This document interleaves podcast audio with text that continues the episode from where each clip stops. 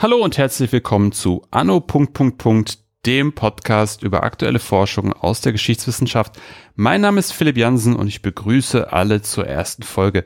Wir wollen heute gleich mit einem der umstrittensten Themen der Zeitgeschichte beginnen und zwar mit der Waffen-SS konkreter mit ihrer Selbstdarstellung und Darstellung, die die Bewertung der Waffen-SS bis in die Gegenwart hinein beeinflusst.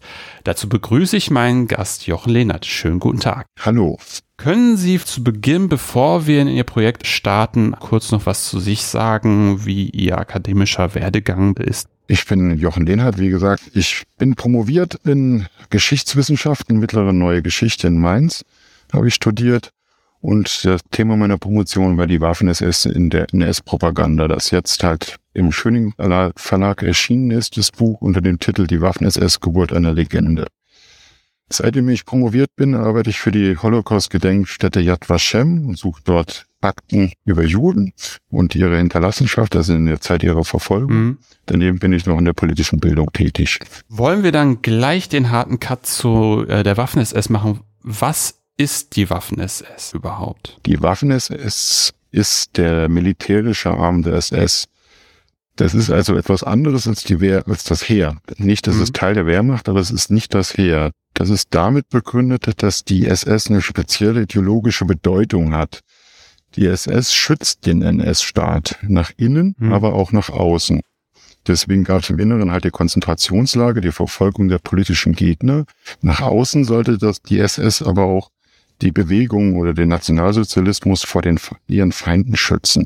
Und das konnte sie nur, wenn sie auch an der Front tätig waren, also den äußeren Feind bekämpft hat. Mhm. Die SS ist ja eine gesamtgesellschaftliche Elite und muss auf allen gesellschaftlichen Bereichen tätig sein. Das ist es eigentlich. Deswegen gibt es auch einen militärischen Arm. Wie war die Entwicklung der Waffen-SS? War die homogen oder eher heterogen? Die Waffen-SS hat sich entwickelt, zum einen aus der Leibstandard der SS Leibwache von Hitler sozusagen und daneben gibt es aber auch die politischen Bereitschaften und die haben die hohe NS-Führung geschützt und aus diesen wurden bewaffnete Verbände aufgestellt und mit dem Beginn des Krieges auch ins Feld geschickt. Das waren dann ganz schnell drei Divisionen und irgendwann hat Hitler beschlossen, dass der ideologische Kampf der SS das einzige Mittel war, um den Krieg noch zu gewinnen. Und deswegen wurden immer mehr SS-Divisionen aufgestellt. Also die SS hatte ja ein Interesse auf dem militärischen Gebiet tätig zu sein. Mhm. Und das hat sich dann irgendwann mit dem Interesse Hitlers gepaart. Und das kam dann dazu, dass nominell 38 Divisionen äh, von der Waffen-SS existiert haben irgendwann. Also es ist eher exponentiell die Entwicklung. Ein historisches ja. Strohfeuer sagt man dazu auch. Ja, na Und wie sind Sie dann überhaupt auf die Propaganda der SS gekommen? Also was für ein Spannungsfeld haben Sie da gesehen? Wie war der Forschungsstand, dass Sie sich entschieden haben, darüber zu forschen? Ja, es ist so, dass die Waffen-SS nach dem Krieg sich kaum jemand damit beschäftigt hat, also in der historischen Forschung. Das Feld wurde quasi komplett den äh, Revisionisten überlassen, mehr oder weniger. Und dann gab es erst in den 60er Jahren zwei Forschungsarbeiten mit George Stein, die mhm. Waffen-SS, und der andere ist Höhne, mhm. der Spiegelredakteur, der auch den Orden unter den Totenkopf geschrieben hat. Mhm. Und die beide charakterisieren die Waffen-SS als eine Art Superelite. Das trifft sich halt auch mit der Darstellung im Ausland. Also eine Superelite, die den Krieg um ein Jahr verlängert hat mit ihrem fanatischen Einsatz. Und jetzt gibt es seit 1997 das Wert von Bernd Wegner. Mhm. Und auch da findet sich diese Sicht der Waffen-SS als eine Superelite militärische Superelite. Nun ist aber das Problem, dass es überhaupt keine Fakten gibt, die solch eine Annahme unterstützen. Also man weiß ja kaum, was in den Fronten passiert ist. Und das hat mein Professor, nämlich Sönke Neitzel, der damals noch in Mainz war, der hat mich darauf, äh, hat da einen Artikel veröffentlicht und hat äh, mal diese ganzen Annahmen über die Waffen-SS mal nur kurz überprüft und kam schnell darauf, dass das alles auf Sand gebaut ist, wie er gemeint hat. Es gibt mhm. also keinen Nachweis. Und deswegen war sein Gedanke, das könnte eigentlich eine Folge der Propagandadarstellung sein. Mhm. Und tatsächlich habe ich mich dann darauf gestürzt. Also ich habe geguckt, wie die Waffen-SS in der Propaganda des Dritten Reiches dargestellt wurde. Und nach Übereinstimmungen mit dem heutigen Bild gesucht. Das war so der Ansatz. Und wie sah der Aufbau der Propaganda der Waffen-SS aus? Ja, die Waffen-SS ähm, hat eine spezielle Einrichtung der Propaganda des Dritten Reiches genutzt. Denn es mag ja für uns heutige Augen sieht die Propaganda des Dritten Reiches oder überhaupt jegliche Berichterstattung aus der Zeit altbacken aus. Aber mhm. für die damalige Zeit war das hochmodern, was sie getan haben. Es war so hochmodern, dass die deutsche Kriegsberichterstattung äh, so die Embedded Journalists erfunden hat. Die ah, haben also nicht, okay.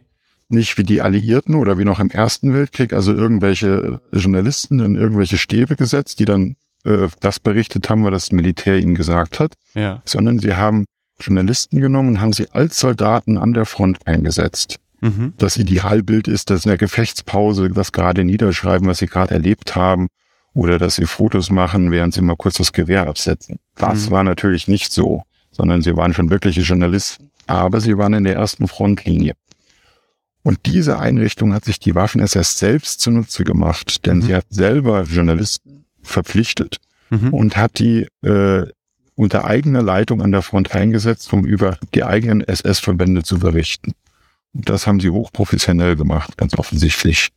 Sie haben das nämlich später auch angefangen als die Wehrmacht mhm. und haben aus deren Fehlern gelernt und haben eine bessere Einrichtung quasi beschaffen. Wenn Sie Fehler sagen, welche Fehler hat die Wehrmacht gemacht, die die Waffen-SS dann nicht mehr gemacht hat? Also ein Hauptfehler war die zentrale Steuerung. Die, die Wehrmacht hat quasi ihre Berichte verfasst und hat sie vor Ort schon äh, den Zensuroffenzieren vorgelegt. Man kann natürlich nicht alles berichten von der Front, aber man muss mhm. alles, was den Feind nützen konnte, da herausschneiden ja. aus der Propaganda. Und diese Berichte gingen dann erst nach Berlin und wurden dort dann quasi als die Presse ausgegeben. Die Waffen-SS hat ihre Berichte unter eine zentrale Leitung gestellt. Die haben also erst alles nach Berlin geschickt. Dort hat ein Lektorat alles nochmal überprüft, was von der Front kam, hat es passend gemacht, mehr oder weniger nach dem Kader an, was gerade in der Propaganda gefragt war und hat es erst dann der Zensur vorgelegt und hat es dann an die äh, selber über persönliche Verbindungen auch genutzt und hat die dort an die Presse ausgegeben oder an die sonstigen Medien. Ja. Ja, das ist also ein deutlicher Vorteil. Eine zentrale Lenkung ist sehr wichtig für solch eine Propaganda, für ein einheitliches Bild vor allem. Mhm. Wie heute halt auch. Und wie sah jetzt aber konkret der Aufbau der äh, Waffen-SS-Propaganda, also als Einheit aus? Ging das geschmeidig oder gab es da Restriktionen? Ja, die Restriktionen waren natürlich vom Propagandaministerium gesetzt. Also man, konnte natürlich und auch von der Wehrmacht natürlich zum einen, wie gesagt, darf man keine Details berichten von der Front, die dem Feind nützen können. Das geht ja schon beim Wetter los. Und zum anderen ähm, ist es halt immer die Erfordernisse der Propaganda, die gerade gefragt sind, welche Berichte wo sind. Dazu hat auch die Wehrmacht nicht gewollt, dass die Waffen-SS besonders häufig in der Propaganda auftaucht. Deswegen haben die auch immer wieder versucht, äh, die Propaganda der Waffen-SS oder über die Waffen-SS äh, zu minimieren. Mit diesen Restriktionen musste man kämpfen. Dazu musste man natürlich auch Material bekommen. Also man musste in dieser Zeit, wo jede Ressource oder die gesamte Ressourcenlage überspannt war, auch äh, Kameras finden mhm. und äh, Aufnahmegeräte und so weiter. Und diese auch, und auch ganz wichtig Fahrzeuge, weil die Waffen-SS, also gerade die Kerndivisionen waren ja alle motorisiert. Mhm. Und deswegen musste man diesen auch folgen können. Also das war schon mal sehr wichtig. Dazu musste man äh, das geeignete Personal auch finden, weil die Wehrmacht hat schon 1938 angefangen, diese Propagandakompanien aufzustellen. Mhm. Und die Waffen erst, erst ab 1940 musste ja quasi die Leute nehmen, die übrig geblieben sind oder auch selber ausbilden. Also Journalisten mhm. selber ausbilden. Das war auch sehr schwierig für die Waffen-SS. Das heißt beispielsweise ähm, über den sogenannten Polenfeldzug gibt es gar keine Waffen-SS eigene Propaganda. Nee, die wurde erst äh, angefangen, also die, die Erfahrung des Polenfeldzugs hat die SS oder besser gesagt den Reichsführer SS Himmler dazu bewogen, solch eine eigene Propaganda aufzustellen. Eine eigene Propagandatruppe. Denn er hat gesehen, dass die, diese Kriegsberichterstatter allen anderen überlegen waren, alle anderen Berichtsformen. Und da die Waffen-SS keine eigenen Kriegsberichte hatten, sind sie quasi untergegangen. Also sie waren zwar beteiligt mhm. an diesem Polenfeldzug, sind aber quasi überhaupt nicht vorgekommen in der Berichterstattung. Das äh, wurde nach dem Krieg als Grund angegeben, dass solch eine Propagandaeinheit aufgestellt wurde, hat sich aber auch in meiner, Wahrheit, äh, meiner Arbeit bestätigt. Also es gibt kaum Berichte über die Waffen-SS im Polenfeldzug. Man muss dazu sagen, es gab damals auch noch gar keine Waffen-SS. Es gab nur einzelne SS-Verbände, die an der Front waren. Der Begriff Waffen-SS gibt es erst seit dem äh, seit Ende 1939 wird er erst benutzt. Warum wollte denn, also ähm, Sie, Sie sagten gerade, dass ähm, die Waffen oder die, die, ja, die Einheiten der Waffen-SS oder wie man, wie nannte man sie dann zu der Zeit? Verfügungstruppen. Die SS, das waren drei Stück, also es waren die SS-Verfügungstruppe, die SS-Totenkopfverbände und die Leibstandarte. Also die drei Teile wurden erst zur Waffen-SS später. Und die sind sozusagen in der Wehrmachtskriegspropaganda-Berichterstattung untergegangen. Ähm, was war denn ja Himmlers Wunsch mit dieser Propaganda zu bezwecken? Der offizielle Grund für die Aufstellung, ich habe halt mehrere Gründe identifiziert.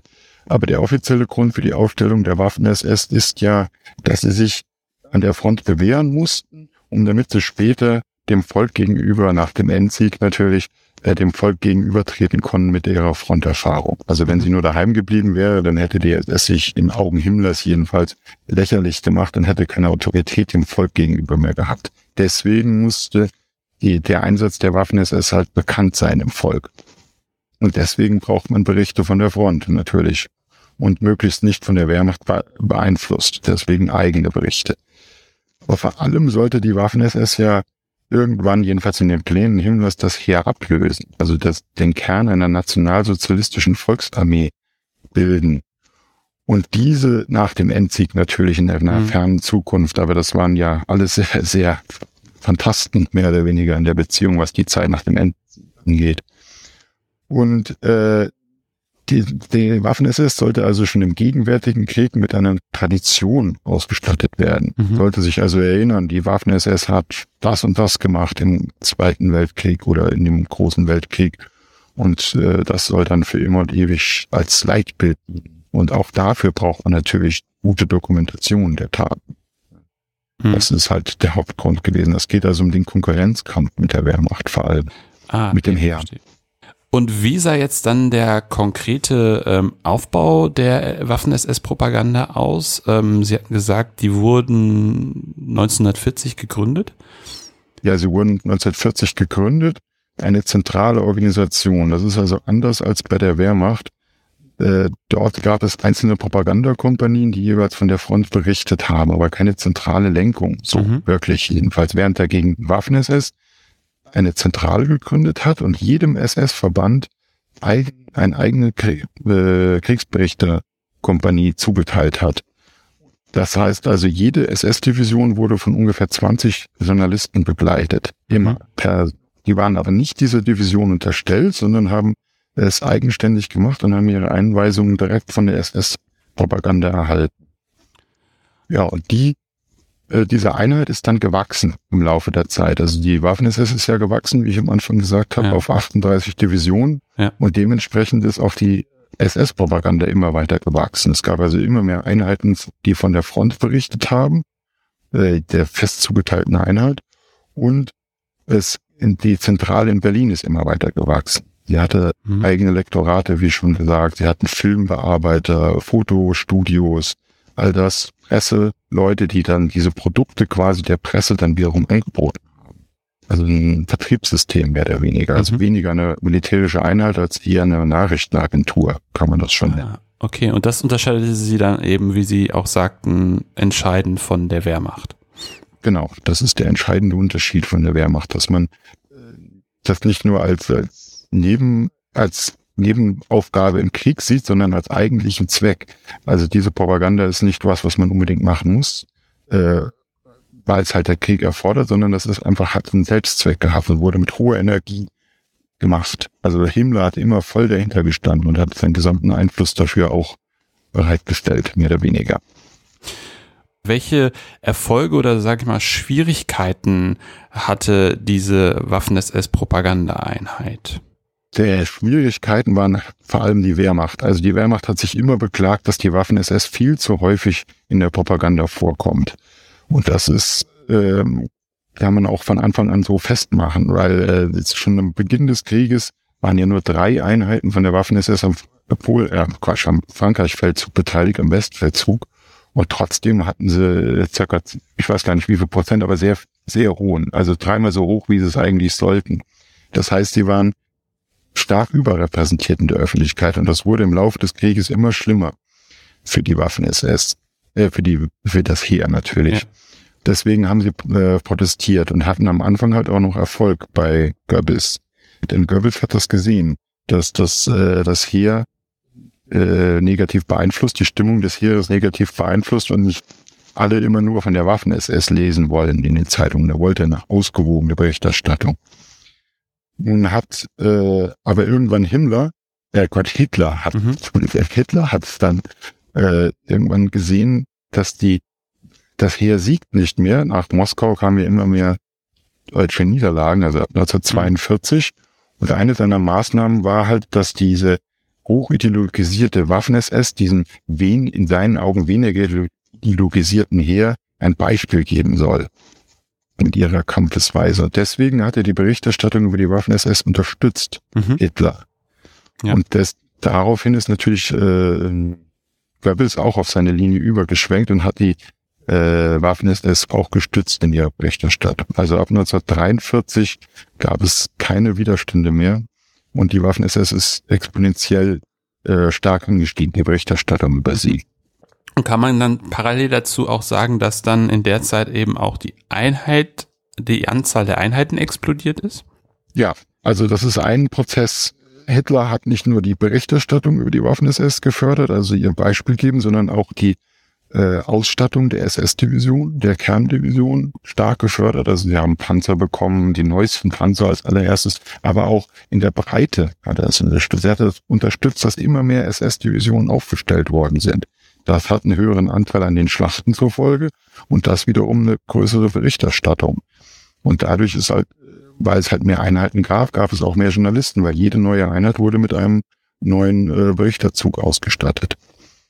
Mhm. Also, also auf der Seite gab es mehr, es gab aber auch Unterstützung in den Medien. Dazu hat er sie in seinen Reden immer wieder äh, erwähnt, Hitler, dass in der damaligen Zeit halt auch ein besondere Unterstützung ist. Also wenn der Führer in der Zeit über eine Division sie besonders nennt, dann ist das damals eine hohe Auszeichnung gewesen. Ah, und dann sozusagen dann wieder über, die, über, über den Hebel Hitler dann eine weitere Einheit zum wiederholten Male genannt wurde und daraufhin genau. dann die Nachfrage nach weiteren Presseprodukten dann auch äh, in Richtung der Waffen-SS-Propaganda stieg? Genau, man kann es so zum Beispiel in der Schlacht um Charkow März 1943 sehen. Da wurde die Waffen-SS in die Spitze gestellt der Division, die diese russische Stadt eingenommen haben. Mhm. Aber natürlich hätten sie niemals alleine diese Stadt eingenommen, sondern das war eine riesige Operation, in deren Teil die Waffen-SS einen, einen gewissen Teil übernommen hat. Trotzdem waren sie an der Spitze der deutschen Einheiten, die in die Stadt eingerückt sind. Und damit waren sie automatisch schon die, die die äh, Charkow eingenommen haben, weil nur sie halt in der Propaganda aufgetaucht sind hieß dann, die Waffen-SS hat Charkow eingenommen, obwohl es eine riesige Heeresoperation war. Mhm. was, so ist das zum Beispiel abgelaufen. Oder Hitler erwähnte in, in einer seiner Reden und im Wehrmachtbericht äh, wird die Waffen-SS genannt und daraufhin gibt es da wieder Berichte, die im Wehrmachtbericht genannten äh, SS-Einheiten und dazu dann wiederum Berichterstattung. Welche Köpfe sehen Sie in der Waffen-SS-Propaganda, die man noch mal näher ja, bereden müsste? Wer hat das Ganze zum Beispiel geleitet? Das Allerwichtigste, äh, der Organisator und der, der Gründer des Ganzen, der überhaupt auf den Gedanken gekommen ist, so eine große Organisation zu machen, war Gunther Dalkin.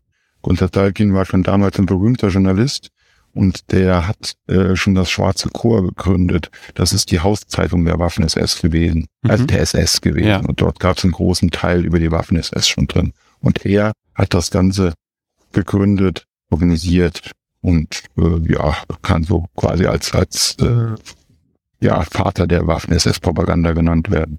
Daneben gibt's noch Hans Schwarz von Berg, das ist auch ein sehr berühmter Journalist gewesen in der Zeit, der auch für die Waffen-SS geschrieben hat und sie auch in seinen Artikeln also äh, besonders äh, ja, hervorgehoben hat durch die Qualität seiner Artikel halt. Mhm. Ja, und diverse andere auch noch, die heute auch noch nach dem Krieg auch noch berühmt waren. Joachim Fernau zum Beispiel, der ist auch nach dem Krieg noch relativ bekannt gewesen. Und äh, auf allen äh, Gebieten gab es gute SS-Journalisten, aber diese zwei oder drei kann man besonders nennen. Hm, die dann entsprechend herausgestochen haben und äh, ja, schon eine bestimmte Berühmtheit mitgebracht haben. Ja, Franz Roth ist auch ein äh, berühmter Journal äh, Fotoreporter der Zeit gewesen, der dann auch die SS-Propaganda im Bereich der Fotografie geleitet hat. Mhm. Aber beginnen will ich natürlich mit Gunther Thalkin. Was haben Sie dann im weiteren Verlauf Ihres Projekts gemacht? Also wir haben, Sie haben sozusagen festgestellt, da gibt es eine große Kluft zwischen, was ist wirklich passiert und wie stellt sich die, die Waffen-SS dar. Ja. Ähm, wie war dann Ihr weiteres Vorgehen, um dem tiefer auf den Grund zu gehen? Ja, das eine war, dass ich natürlich die alle verfügbaren Akten der SS Propaganda Company mir angeschaut habe. Da ist nicht mehr viel übrig geblieben. Das sind gerade mal 25 Bände, was nicht viel ist. Mhm. Aber dadurch konnte man schon sehr viel sehen, was sie gewollt haben, wie ihr Aufbau war, wie ihre Ausstattung war, wie sie vorgegangen sind. All das kann man, äh, konnte ich recht gut beschreiben, denke ich. Zum anderen habe ich aber auch die Umsetzung der Propaganda überprüft, denn mhm. äh, alles, was die SS selber, wie er Erfolge schreibt, ist natürlich immer kritisch zu betrachten. Wer weiß, für wen diese Erfolge geschildert wurden damals. Mhm. Deswegen habe ich die Umsetzung kontrolliert. Und die Umsetzung habe ich kontrolliert, indem ich mir einen Ausschnitt aus der damaligen Propaganda genommen habe. Und aus praktischen Erwägungen äh, habe ich die Zeitungsartikel genommen. Ganz einfach, weil Zeitungen noch heute gut erreichbar sind. Mhm. Also es, die berühmtesten Zeitungen kann man quasi in jeder Bibliothek lesen, beziehungsweise als, als Rollfilm ausleihen oder Fern, Fernleihe machen. Ja. Und diese Sachen äh, kann man, ja, daraus kann man ein gutes Bild gewinnen. Ich habe fünf Zeitungen ausgewählt und habe die komplett nach der Berichterstattung über die Waffen-SS untersucht. Ich habe also jeden Artikel, der über die Waffen-SS im Zweiten Weltkrieg erschienen ist, abfotografiert mhm. und dann später noch eine Inhaltsanalyse übernommen äh, unterzogen. Und weil die damalige Presse, wie man sich vielleicht vorstellen kann, nicht besonders vielfältig war, ja. sondern es gab natürlich nur einen, einen eingeschränkten Kosmos, kann man sich, das ist also für eine Untersuchung gut, weil man hat nicht eine riesige Bandbreite von Meinungen, sondern nur ein sehr kleines Spektrum. Und deswegen habe ich für die Parteipresse den völkischen Beobachter genommen. Das ist halt das Leitmedium der Zeit, ohne Frage. Dazu halt noch das Reich, das war eine Wochenzeitung, die man gegründet hat, um äh, sozusagen Nationalsozialismus in Frack zu verkaufen. Also hat man das genannt, also für ein hochstehendes Publikum. Man hat ja versucht, in der damaligen Zeit allen Leuten die Propaganda zu verkaufen, also allen Gesellschaftsschichten. Deswegen gab es durchaus unterschiedliche Zeitungen. Also ohne sie jetzt beleidigen zu wollen, zum Beispiel die Zeit. Also die Zeit, wie sie heute wäre, wäre dann das Reich damals, also für den Intellektuellen. Ja, genau. Und dann gibt's halt sowas, was heute vielleicht die Frankfurter Allgemeine Zeitung ist, ist damals die Deutsche Allgemeine Zeitung. Aha, ja. Also dann für ein konservatives Bürgertum, äh, bürgerliche Leute so die, Ausrichtung. Diese ja. Zeitung hat man nämlich durchaus belassen, auch mit ihrem eigenen Ton.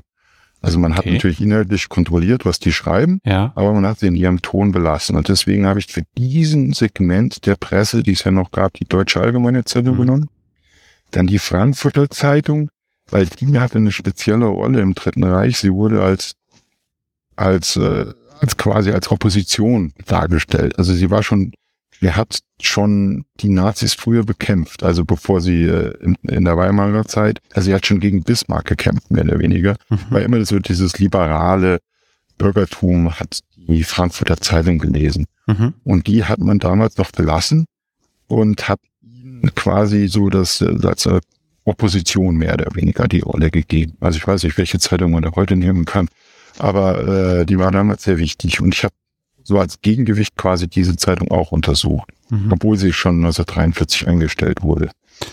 Okay. Und dann halt noch äh, das Schwarze Chor, die Hauszeitung ist der SS, mhm. die nämlich nicht nur die Hauszeitung der SS war, also nicht nur die SS hat das gelesen, mhm. sondern sie war die legale Opposition im Dritten Reich. Also was die Frankfurter Zeitung für die Antinazis war, war das, die Pro-Nazis haben das Schwarze Chor gelesen, weil sie haben, weil sie das, die S, das Sprachrohr der SS waren, Kritik am System geübt. Mehr oder weniger. Okay. Also wenn nicht die reine Lehre quasi irgendwo äh, mhm. vertreten wurde, dann kam man ins Schwarze Chor. Das ist also von der anderen Seite sowas wie der Stürmer, nur, nur äh, halt ein bisschen intellektueller. Aber nicht ganz. Aber hat auch sehr viel Erfolg gehabt in der Zeit, diese Zeitung. Und dort ist halt die Eigensicht der Waffen-SS vertreten. Deswegen diese fünf Zeitungen. Ah, und damit haben Sie dann sozusagen von, in Anführungszeichen, links bis rechts das komplette Spektrum einmal abgebildet. Genau. Obwohl es damals durchaus, also es ist natürlich ein winzig kleiner Ausschnitt. Aber weil die damalige Presse sehr,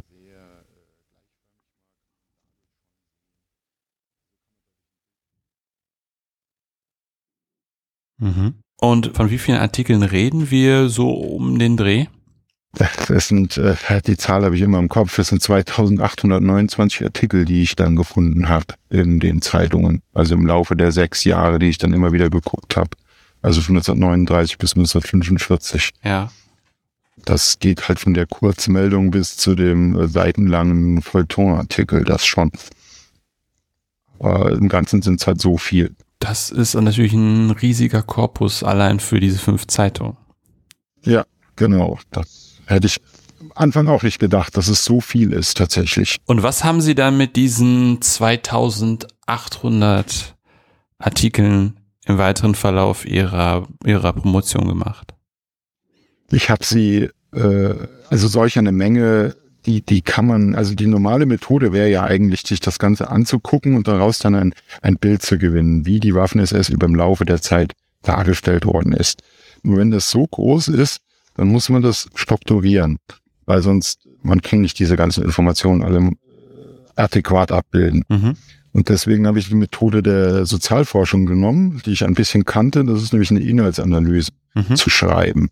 Eine Inhaltsanalyse ist, kann man quantitativ und qualitativ machen. Eine qualitative Inhaltsanalyse wäre, dass Sie lesen die Artikel und dann die wichtigsten Merkmale herausschreiben. Also das, Mhm. aber eine quantitative Analyse ist wissenschaftlicher mehr oder weniger. Es ist äh, nachvollziehbarer.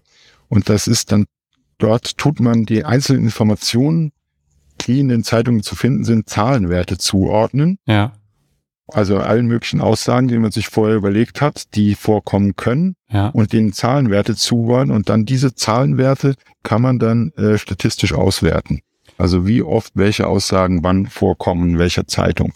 Weil man dann jeweils entsprechende Scores hat. Genau, man kann dann zum Beispiel äh, rausfinden, wie oft die Waffen-SS im Jahre 1942 in der Frankfurter Zeitung als Elite genannt worden ist. Solche Sachen. Und äh, durch diese Markierungen vor allem, also das habe ich getan und habe es auch ausgewertet, aber vor allem war das für mich halt auch ein, wichtig für die qualitative Analyse Mhm. weil man so halt herausfinden kann, wann und wo, wie gesagt, die Waffen-SS wie dargestellt worden ist. Man kann also schnell die Artikel finden, die man braucht für jeweiligen Querschnitt, den man immer wieder macht durch diese Mhm. Propaganda. Und wie würden Sie jetzt, also wir können ja, je nachdem, wie Sie möchten, können wir das jetzt äh, kurz oder lang machen. Wie würden Sie Ihre Ergebnisse aber beschreiben über diese Zeitachse 1940 bis 1945? Also 1940 ist es erstaunlich. Also man, man kann erstmal grundsätzlich sagen, dass die Waffen-SS eindeutig ein, man kann das ein Cooperative Image, würde man das heute nennen, Mhm. äh, geschaffen hat. Also die Waffen-SS wird immer gleich dargestellt. Die Waffen-SS handelt immer nach ihren ideologischen Vorgaben. Ja. Denn äh, die, die, es ist ja eine spezielle ideologische Einheit, die erstmal freiwillig, man kann der Waffen-SS nur freiwillig beitreten und muss den freiwillig den Kampf kämpfen. Also er wird nicht dazu verpflichtet, in der Mhm. Waffen-SS zu kämpfen, sondern er ist davon überzeugt von den Zielen der SS und deswegen kämpft man dort und macht das freiwillig. Und man tut das, indem man äh, den Tod, ja, den, äh, man gibt den Tod sozusagen, also man kämpft und tötet die Feinde, man ist aber auch bereit, den das eigene Leben zu geben Mhm. für den Kampf. Also man, man opfert sich. Und dieser Selbstopfer ist so ein Topos, der immer wieder vorkommt in diesen Berichten. Und die sind auch immer, es ist eine magische Komponente immer dabei. Also man, Mhm. man setzt sich ein und ist bereit, zumindest das eigene Leben zu opfern und deswegen erringt man den Sieg. Das ist ja, dieser Einsatz bewirkt Mhm. den Sieg mehr oder weniger. Das ist tief in der SS-Ideologie zu finden. Also das, es gibt dann Die war, und natürlich ist die Waffen-SS immer erfolgreich, aber das ist eine Propaganda immer so. Also man, ja. man äh, kämpft natürlich nicht und beschreibt Niederlagen, das ist klar. Ja. Sondern es hat immer einen Sinn, das Ganze. Aber diese einheitliche Darstellung der Waffen-SS ist von Anfang bis Ende immer gleich. Trotzdem gibt es Entwicklungen. Ja. Also die Waffen-SS, man kann schon beobachten, dass die Waffen-SS 1940 noch die neue Truppe ist, die sich überhaupt erst an der Front bewähren muss. Okay. Und das ähm, tut sie dann im Frankreich-Feldzug, dann geht sie in den Balkan-Feldzug, der ja noch vor mhm. dem Russland-Feldzug war. 1941 ist die Wehrmacht ja noch in Jugoslawien einmarschiert und in Griechenland. Mhm. Und dort war die Waffen-SS auch beteiligt. Und dort waren sie dann schon eine spezielle, äh, schnelle Einkalktruppe, die äh, immer an der Spitze der Truppen vorne weggebrescht ist und äh, ihre unglaublichen Erfolge die es selber dargestellt haben, natürlich äh, errungen hat durch ihre Schnelligkeit und ihre Kühnheit. Das haben sie am Anfang auch noch in Russland gemacht, denn in Russland wurde ja auch noch anfangs gesiegt, ne, mhm. bis Moskau. Und dort war die also eine gleiche Rolle. Als dann aber der Krieg, Charakter des Krieges sich gewandelt hat, hat sich auch die Propaganda der Waffen-SS gewandelt. Sie wurde dann jetzt die, die hält die Waffen-SS hält, wurde mehr oder weniger das zentrale Tapas. Durch ihren unglaublichen Einsatz hält die Waffen-SS die Sturmflut, haben sie das denn immer gesagt, also diese, diese Massen an Menschen, der die aus dem Osten das Reich bedrohen, ab. Und die, das hat sich dann immer weiter gesteigert, dass die Waffen-SS dann irgendwann zum Vorbild für das Heer wurde. Also mhm. sie haben dann später wieder die, die Angriffsspitze gebildet, 1943 kurz, als es nochmal kurz nach vorne ging waren dann aber irgendwann auch das Vorbild für das Heer mit ihrem Einsatz. Gerade nach dem 20. Juli, ja, 1944. Ah, okay, was für ein, wie würden Sie das, den Vor, das Vorbild bisschen detaillierter beschreiben? Ja, äh, die ideologischen Eigenschaften der Waffen-SS. Sie befähigen sie zum Sieg in der Propaganda. Also sie äh, durch ihren um, durch ihren Willen unbedingten Willen zum Sieg erringen sie den Sieg. Durch die Bereitschaft zum Selbstopfer äh, kommt der Feind nicht voran. Der, der typische ist halt, dass sie äh, das Beispiel wäre zum äh, eine Geschichte, die man immer wieder dort liest, dass denen äh, Truppen der Waffen-SS abgeschnitten worden sind. Mhm. Und dann irgendwann wurde die Stellung wieder zurückerobert und dann findet man die fünf, sechs Waffen-SS-Soldaten umringt von einem Ring toter Rein äh, Feinde und den letzten haben sie sich dann selbst noch erschossen. Also, dass sie dann auch nicht mehr in die Feindeshand fallen. Das ist so eine Geschichte, die man immer wieder findet. Also der absolute Heise. Ja. Das klingt jetzt, ja, das, das klingt jetzt so von 1940 relativ schematisch. Also, dass man also ich stelle mir das so vor, dass man die Artikel dann irgendwann auch so liest und dann ja, so auf diese Selbstopferung, auf die Freiwilligkeitsmeldung und dann auch auf das, was sie magisch nennen, ja, ja. mehr oder weniger wartet, wenn man die Artikel liest. Ja, wartet. Es ist, es kommt immer vor. Es ist ja auch so, dass sie, äh, ähm, ja, es man wartet quasi darauf, da haben Sie schon recht. Also es ist, es, es passiert ja auch immer. Also man macht das natürlich sehr abwechslungsreich, aber diese Geschichte kommt immer wieder vor. Das kann man aber auch lesen in den Lektoratsberichten, die ich ausgewertet habe, noch dazu, dass das gefordert wurde von den SS-Kriegsberichtern, so etwas zu schreiben. Also man, man hat quasi geschrieben, wenn irgendjemand äh, so Selbstzweifel des SS-Soldaten in seinem Artikel beschrieben hat, dann war der Kommentar dazu sowas, was gehört sich nicht für einen SSPK-Artikel. Sowas wollen wir da nicht lesen. Also man hatte dann mit der Anfängen, mit den Anfängen dann direkt diesen Wertekanon etabliert, an dem man dann entlang seiner Artikel zu schreiben hatte. Genau. Man wurde schon so ausgebildet, so zu schreiben. Aber so, dass man es nicht unbedingt merkt. Also, dass man äh, nicht mit dem Holzhammer, es hieß aber, man soll natürlich nicht den Holzhammer nehmen, nicht so Blockleiterreden quasi machen, sondern man soll das ganz unmerklich in die Propaganda einfügen, dass diese ideologischen Merkmale natürlich da sind. Also man konnte auch durchaus lustige Geschichten schreiben über was auch immer, die, die, die Scherze am Ofen äh, im Bunker. Aber trotzdem kam dann immer wieder dieser Topos vor, dieses die Waffen-SS und wir setzen uns unbedingt ein. Wir haben es jetzt bis 44 beschrieben. Dann hatten Sie gesagt, nach dem Attentat wurde die Waffen-SS oder der Ethos der Waffen-SS zum Vorbild. Ähm, wie war es dann in dieser sogenannten Endkriegsphase? Gab es da dann nochmal eine weitere Entwicklung?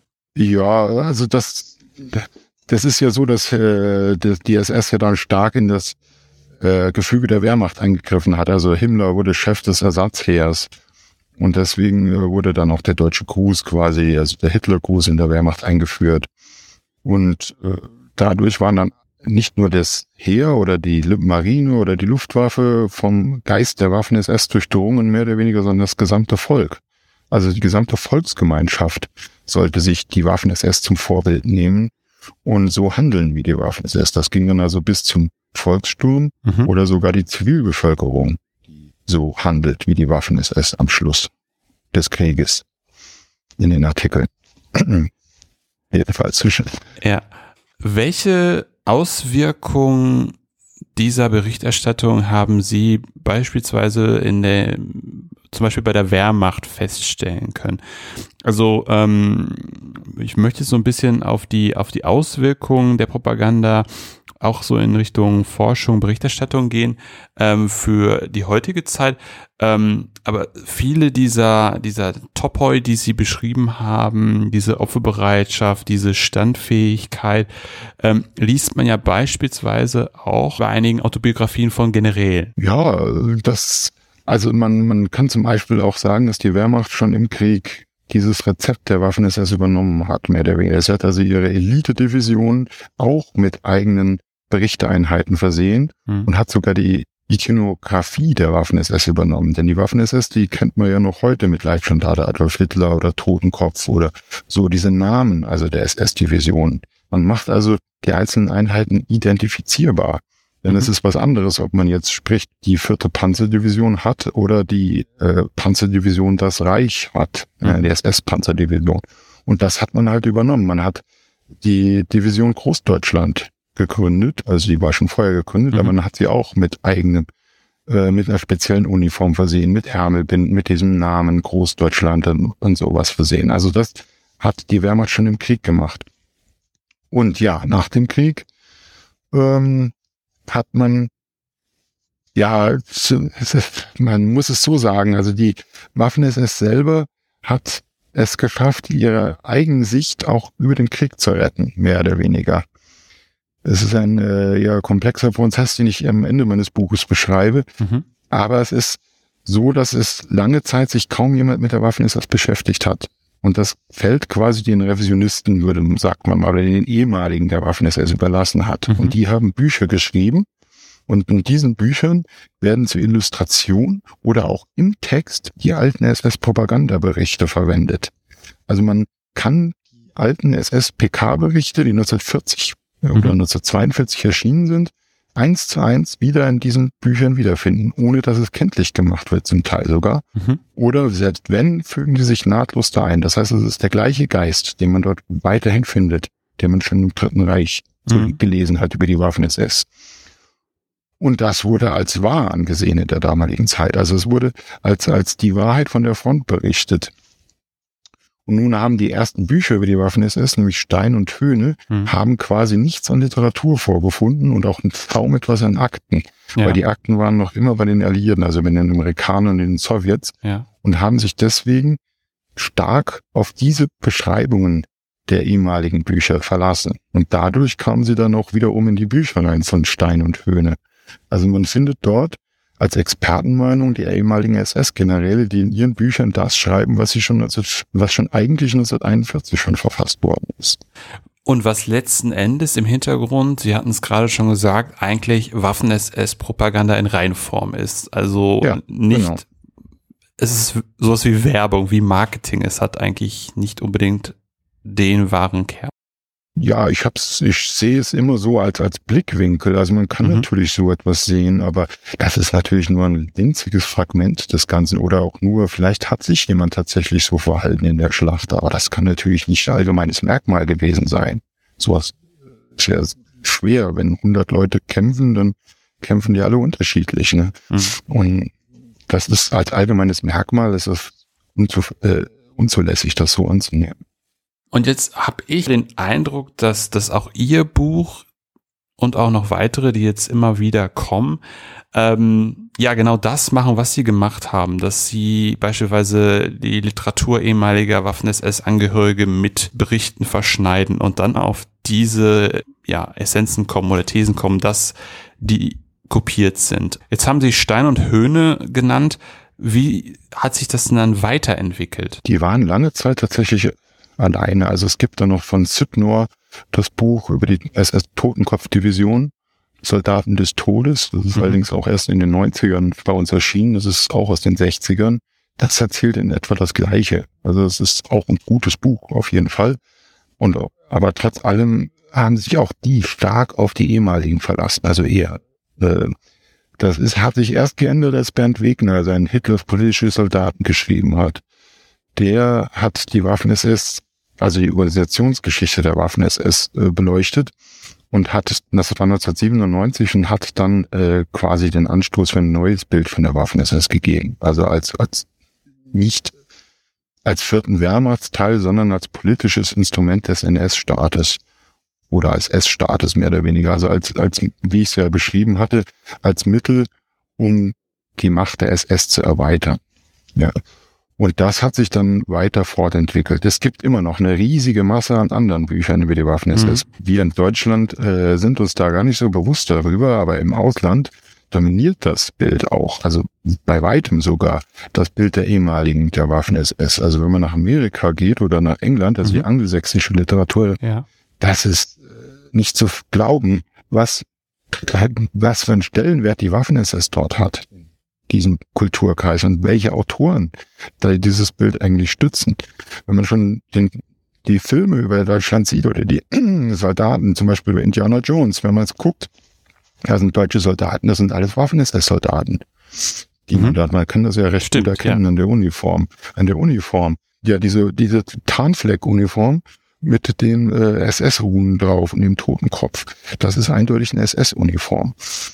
Übrigens auch ein Mittel der Propaganda gewesen, diese Erkennbarkeit. Das ist Absicht gewesen, natürlich. Ah. Aber ähm, ja, also sie haben einen enormen Stellenwert. Und dieses Bild wurde jetzt halt durch Bernd Wegner etwas gebrochen. Also wirklich hat sich das erst gewandelt durch äh, Leleu. Jean-Luc Leleu hat leider nur auf Französisch eine Dissertation über die Waffen-SS geschrieben, die Gesamtgeschichte der Waffen-SS. Mhm. Und der hat das sehr gut dargestellt. Also dieses Bild der Waffen. Das ist der Forschungsstand, ist dieses Buch. Es gibt es aber leider nur auf Französisch.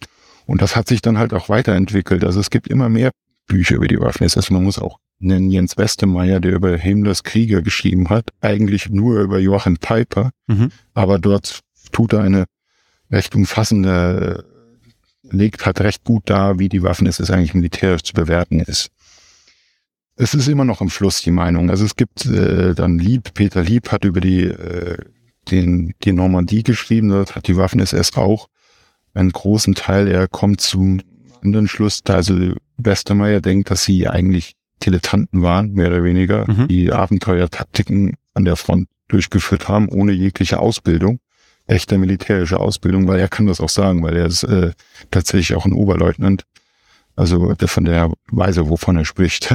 Äh, ja, verstehe. Ja, ja. Aber ähm, andere kommen halt zu einem anderen äh, Ding, der anderen Ansicht, also dass die Waffen-SS doch recht gut gekämpft hätte.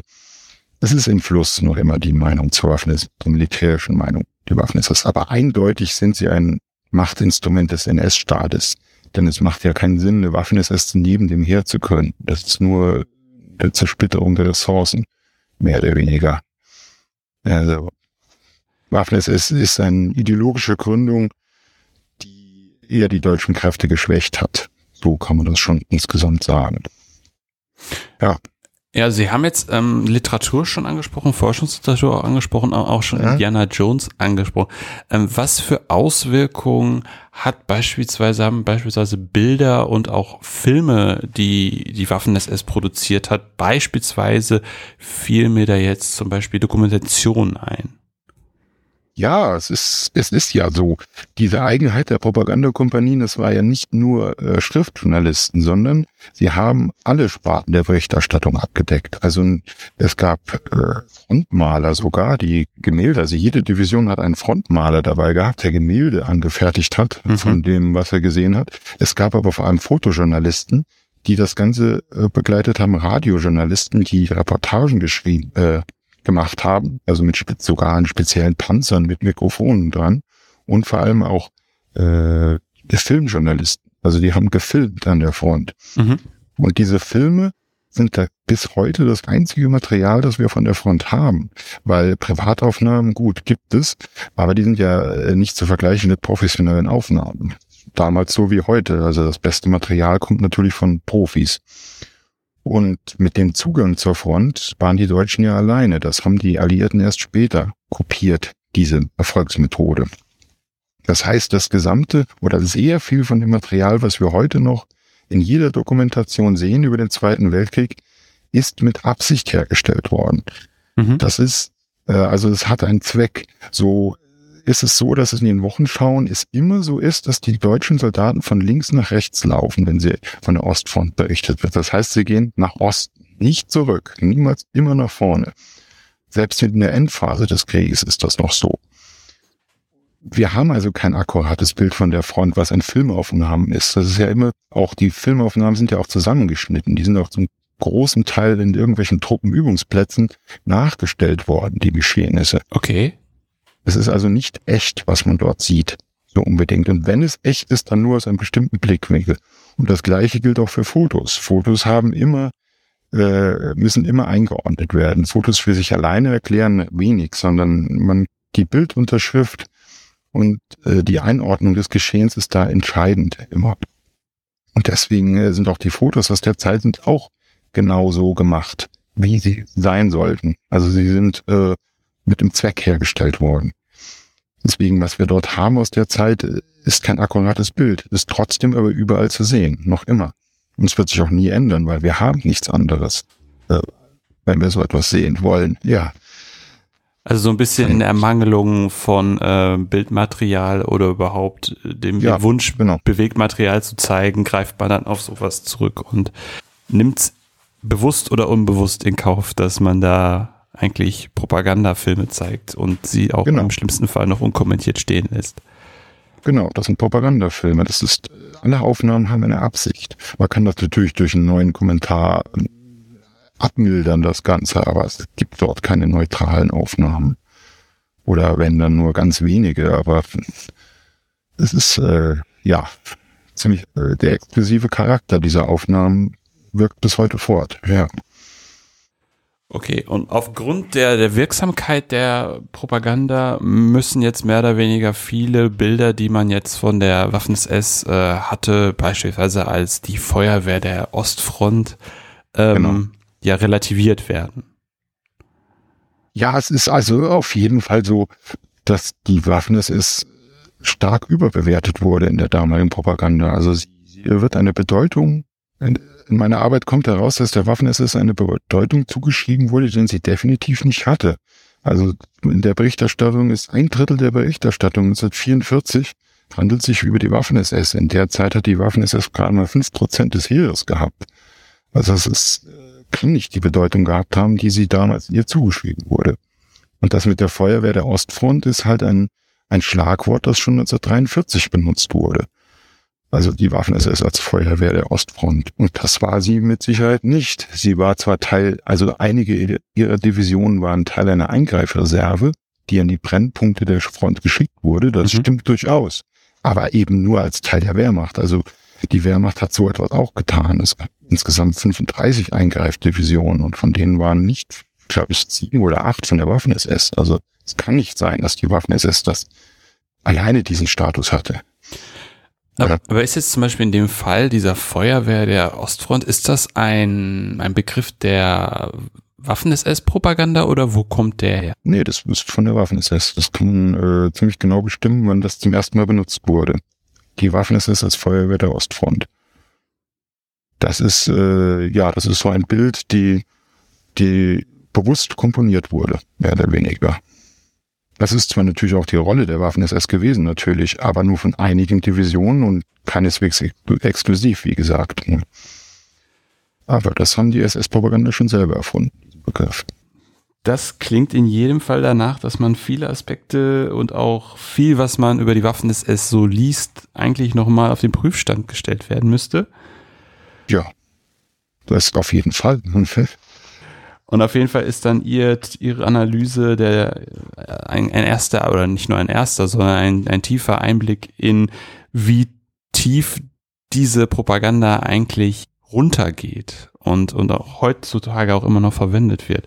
Wenn man sich jetzt für das Thema interessiert, was wären Ihre Empfehlungen, um ja, sich da einzulesen? Die Waffen-SS an sich, ja, man sollte natürlich eigentlich Jean-Luc Leleu lesen, natürlich, aber das ist, dann, wie gesagt, nur auf Französisch erschienen. Jens Westemeyer gibt auch einen sehr guten Einblick darüber, wie die Waffen-SS wohl wirklich war. Also das heißt, Jens Westermeier, Himmlers Krieger, heißt dieses Buch, ist 2015 erschienen, meine ich, oder 2014. Mhm. Roman Töppel gibt einen sehr guten Einblick, das ist wiederum die andere Sichtweise. Er hält die Waffen-SS nämlich ja auch durchaus als, also Westermeier sieht sie als militärische Amateure, Roman Töppel eher nicht. Der ist also die Schlacht bei Kursk zum Beispiel, ist ein sehr gutes Buch, das gerade erst erschienen ist von ihm. Mhm. Nils Weise hat auch eine sehr gute Biografie von Eike gemacht, also dem Theodor Eike, dem Gründer der Totenkopfdivision. Äh, das ist durchaus erwähnenswert. Also da kann man sich auch noch mal reinlesen in die Geschichte der Waffen-SS mehr oder weniger. Und natürlich der Klassiker ist natürlich Bernd Wegner, Hitlers politische Soldaten. Da kommt man nicht drum herum, um dieses Buch, ja. wenn man sich mit der Waffen-SS beschäftigt. Und wenn man ja. sich jetzt für Ihr spezielles Thema interessiert, ähm, was würden Sie da empfehlen? Meine Idee ist immer, dass wir, dass man einmal was Kurzes, also beispielsweise einen Aufsatz empfehlen könnte und dann einmal, wenn man ja richtig in die Tiefe gehen will, vielleicht eine Monographie. Was würden Sie da vorschlagen? Die Propaganda des Dritten Reiches. Nein, da äh, auf die Waffen-SS bezogen, meine ich jetzt. Ach, die Waffen-SS. Die, also mein Thema, ja, das ist alles Waffen, also Jean-Luc Leleu, das sind alles diese Waffen-SS-Werke. Die Propaganda um die Waffen-SS, da muss ich sagen, da bin ich der Einzige, der das jemals gemacht hat, mehr oder weniger. Also es gibt äh, noch den Zecke, also der hat über das äh, Schwarze Chor geschrieben, mhm. ein sehr gutes Buch, eine sehr gute Analyse, der behandelt auch da die SS-Propaganda. Da muss man also, es ist ein 200 Seiten Buch, ist glaube ich aber leider schon vergriffen, wenn ich mich nicht täusche aber in den äh, Bibliotheken wird man das noch finden. Das ist auf jeden Fall sehr gut, dieses Buch. Ja. Ja, und ansonsten äh, schießt sie mich alleine auf dem Feld, was es SS-Propaganda angeht. Dann würde ja. ich es sozusagen zusammenbinden. Also es wäre einmal die Monographie, die äh, Waffen-SS, Geburt einer Legende, Himmlers Krieger ja. in der NS-Propaganda. Ähm, das ist die Monographie von Ihnen. Und ja. dann äh, habe ich in der Vorbereitung noch gelesen, ähm, ihr Aufsatz in dem Sammelband, auch bei Schöning erschienen, die Waffen-SS Neue Forschung, wo sie vor allem auf den Aufbau, auf die Aufbauphase und die Probleme und ja, diese Zeitachse der äh, Propagandakompanien eingehen. Genau. Dort in dem, in dem Band hat Nils Weiser auch noch einen äh, Artikel über die über die Propaganda um Theodor Eick und die Totenkopf-Division genau. geschrieben. Den würde ich auch noch empfehlen, also als Komplementär. Das habe ich ja so in der Tiefe nicht gemacht, jetzt nur auf eine Einheit anzugehen. Also das ist ein schönes Beispiel. Auf jeden Fall. Wenn man es mal als äh, ja an einem Beispiel haben möchte und nicht generell betrachtet. Genau. Dann hatte ich Sie ja schon im Vorfeld äh, unseres Gesprächs gefragt, ob Sie noch äh, ja, Empfehlungen für mich haben, wessen Projekt auch noch interessant wäre. Haben Sie da jemanden für mich? Also Jens Westermeier, der ist es, das Buch von ihm ist so gut, da würde ich, das ist ein sehr gutes Projekt gewesen. Der hat auch noch weitere Projekte. Der ist immer dran. Äh, Hemmlers Krieger ist sein, seine Dissertation, die halt auch diverse Preise gewonnen hat. Also den sollten Sie auf jeden Fall mal interviewen. Nils Weise, Roman Töppel, die genannten sind auch noch sehr gut eine Kollegin von mir, die auch eine, ein ähm, Promotionsprojekt noch immer schreibt, äh, ist auch beim Herrn Neitzel noch immer, das ist äh, Annette Nieder. Die schreibt nämlich über die Innensicht der Wehrmacht. Also es geht jetzt weniger um die Waffen, es ist mhm. speziell, mhm. sondern es geht um die, die Wehrmacht wie der Soldat den Krieg erlebt, mehr oder weniger. Er hat diese Abholprotokolle, die äh, mein Professor Herr Neitzel mal ausgewertet hatte. Da hat er dieses Buch mit Roman äh, Herrn Welzer, Harald Welzer geschrieben, mhm. über die Soldaten und halt auch die Abhörprotokolle. Und diese Abhörprotokolle hat sie genutzt, um halt die Innensicht eines der Wehrmacht zu erforschen. Sie ist noch dran, sie ist kurz vor dem Abschluss. Aber wenn sie sie interviewen würden, dann würden sie tolle Sachen hören, finde ich. Also was sie mir immer erzählt, ist äh, sehr, sehr faszinierend. Ja, super, da habe ich doch äh, einige Namen genannt bekommen. Recht herzlichen mhm. Dank auf jeden Fall für Ihre Zeit und dass Sie mir ähm, Projekt so äh, beschrieben haben, wie Sie es gemacht haben. Das war sehr gut. Herzlichen Dank. Hm. Bitte sehr. Das war's für heute bei Arno. Punkt, Punkt, Punkt. Wenn es euch gefallen hat, empfehlt den Podcast gerne weiter. Ansonsten hören wir uns bald wieder. In diesem Sinne, auf bald und tschüss.